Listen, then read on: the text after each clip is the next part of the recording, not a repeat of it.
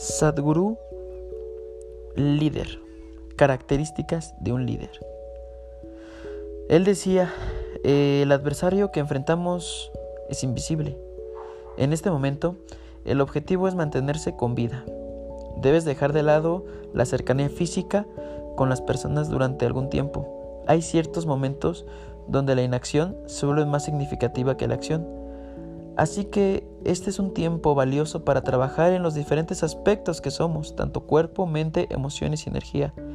Podemos comenzar por establecer pequeñas metas, como por ejemplo, cuando teníamos 18, si te agachabas, ¿hasta dónde llegabas?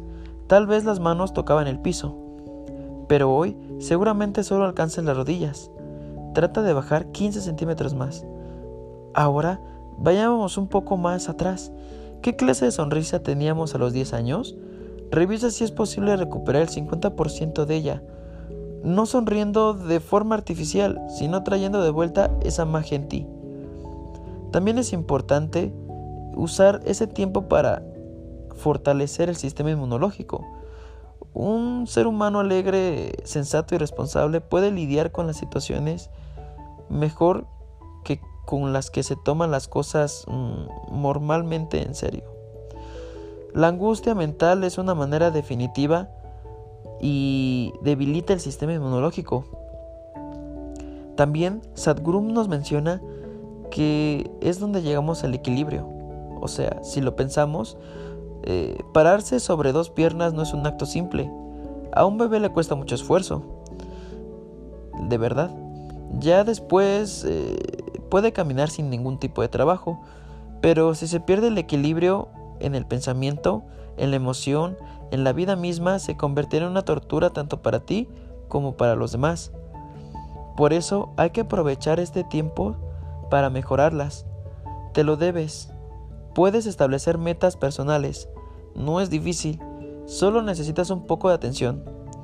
De igual manera, Sadhguru, como el líder que representa, otra característica que tiene son con respecto a las situaciones extremas. Y él dice que manejarlas requiere una calibración constante. En Ishla, eh, donde él es, eh, por primera vez se cancelaron todos sus programas, tuvo muchas pérdidas este, financieras.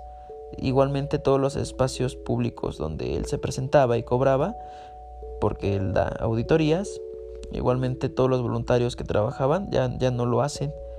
Ahora todos están, todo está en el aire. Y él dice, ¿nos deprimimos? Contestó, no, porque nada en el mundo sucede nunca 100% a nuestra manera. Y él pregunta, si te sucediera 100% a tu manera, ¿te mantendrías feliz o miserable? Muchas personas se quejan del aburrimiento por estar confinados en sus casas. El aburrimiento no es algo existencial, es psicológico.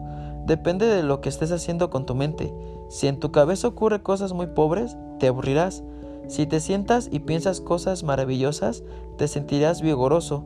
Si estás aburrido con tu propia película de drama, ¿te imaginas el sufrimiento de los que están encerrados contigo durante estas semanas?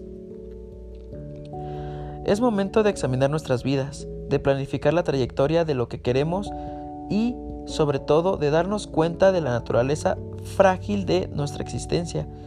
La mayoría de los seres humanos no entienden esto el día a día.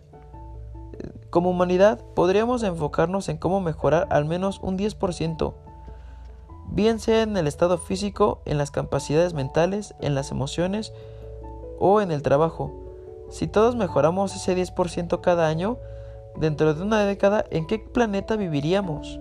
En un mundo fantástico con personas que se dieron la oportunidad de crecer de manera íntegra. Igualmente deberíamos pensarlo, porque, de verdad, ¿por qué un virus es el que nos está obligando a hacerlo? Y es ahí donde Sadhguru, con todas sus características de líder, nos enseña y nos proporciona diferentes eh, formas de ver la vida para una mejora de nuestra persona. Es un líder espiritual.